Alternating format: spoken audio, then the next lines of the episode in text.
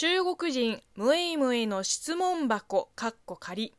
こんばんは。職業中国人のムエイムエイです。この番組は中国生まれ中国育ちの私ムエイムエイがリスナーさんの質問に答えていく Q&A 形式のラジオでございます。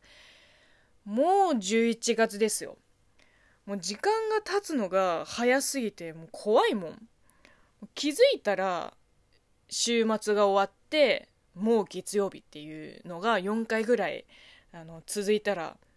もう一月。まあ今年も残り2ヶ月悔いがないように頑張っていきましょう、えー、さて今日のお便りなんですがラジオネームなすびさんからいただきました。ありがとうございます。むいむいさんこんばんは。こんばんは。いつも楽しいトークをありがとうございます。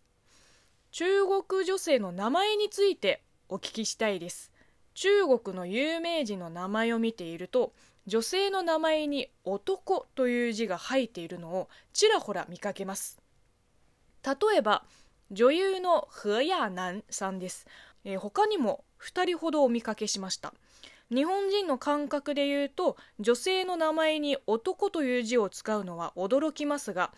えー、中国では普通にある名付けのパターンなんでしょうか。また逆に男性の名前に「女」という字や女編の字が使われているのは見たことがありませんがこういうパターンもあるんでしょうか？まあこれね、まあ、ちょっと話ずれちゃうかもしれないけどあの聞いてほしいことがあってえー、っとねあの去年の夏休みから今年の2月まであの免税店の店内通訳の派遣バイトをしてたんですよ。でお店側にも有能な中国人の店員が在籍しているから、まあ、私たちはいわば、まあ、ヘルプっていうわけでだからその日その店舗に派遣される店内通訳は大体1人だけなんですよ。つまりこのお店のシフトを、まあ、回す人が2人か3人。でみんな出勤日が絶対被らないわけ。でその時同じ店舗に入ってたえっ、ー、とまあ仮に王さんという名前にしましょう。で私と王さんはシフト表でお互いの名前は知ってるけど顔を合わせることは全くないの。でその王さんの下の名前があの勝るに男、まあ、中国語読みだとンナン。でこの字面を見て、まあ、日本人の方はまあカツオだから男に違いないと思いますよね。でも私は何の違和感もなくあ女の子でしょうねって思ったの。会ったこともないのに。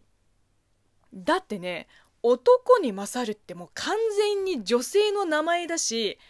でこのお店も女性向けのハイブランドだし、まあ、そもそも通訳はもうなんとなく女性のイメージだから、まあ、普通に女性の方でしょって3ヶ月ぐらいずっと勘違いしてたの。まさかの男の方でした。気づくの遅いって思いますよね。あの聞いて。シフト絶対被らないからその多さの情報は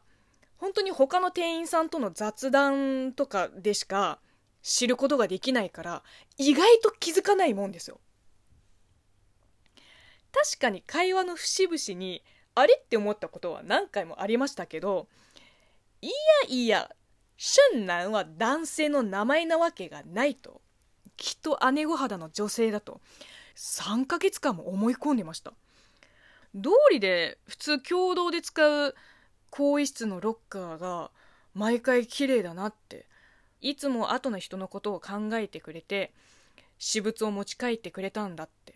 もうそっちが週5でこっちは週2しか入ってないのにって感動してたの。で本当のことを知ってからまあそりゃ綺麗でしょうよ。だって向こうは男子更衣室を使うんだから。でこの話を仲のいい日本人の店員さんにしたらもうみんな大爆笑でした。でもね中国人だったら絶対私のこの勘違いを理解してくれると思います。で肝心なところ。なぜ女の子の名前に男という字を使うか。これは一説によりますとか弱い女の子に男の子みたいにたくましく育ってほしいのと、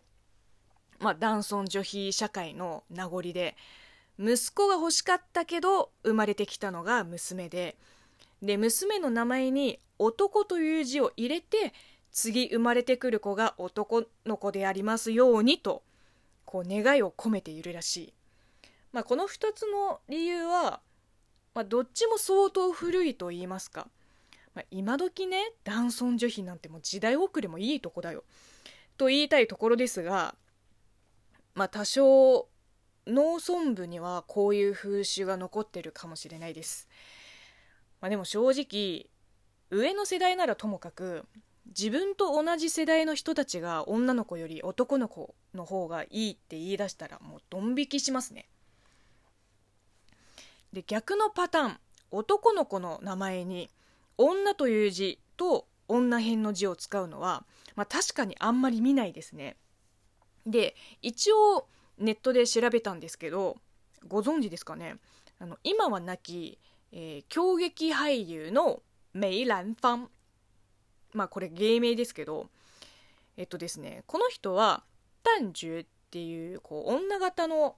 いわゆる名門に生まれたもので幼い頃から狂劇のあのお稽古をこうされていてで彼の幼名子供時代の名前に姉妹の死、まあ、姉の旧字が使われてるらしいです。まあ、これは相当特殊なケースと見ていいでしょう。ほぼ歴史人物ですし、これ調べてみたらね、思ったより昔の人でした。えー、っとですね、1894年生まれで、1966年に亡くなられたって。もう近代の人じゃん。もう少し現代だと思ってたけどね。はい。えー、女性なのに名前に男が入ってると、まあ、違和感を感じるかもしれませんが、まあ、でもね日本人女性のなんとか子、まあ、綾子とか咲子とかの子こう言われてみればこれ漢語では主に男を指す言葉でしたよね。まあ、例えば君子だったり死曰くの講師だったりうん人の名前って面白いですよね、まあ、ざっくりとした感想ですけれども、えー、というわけで今日はここまでにしましょ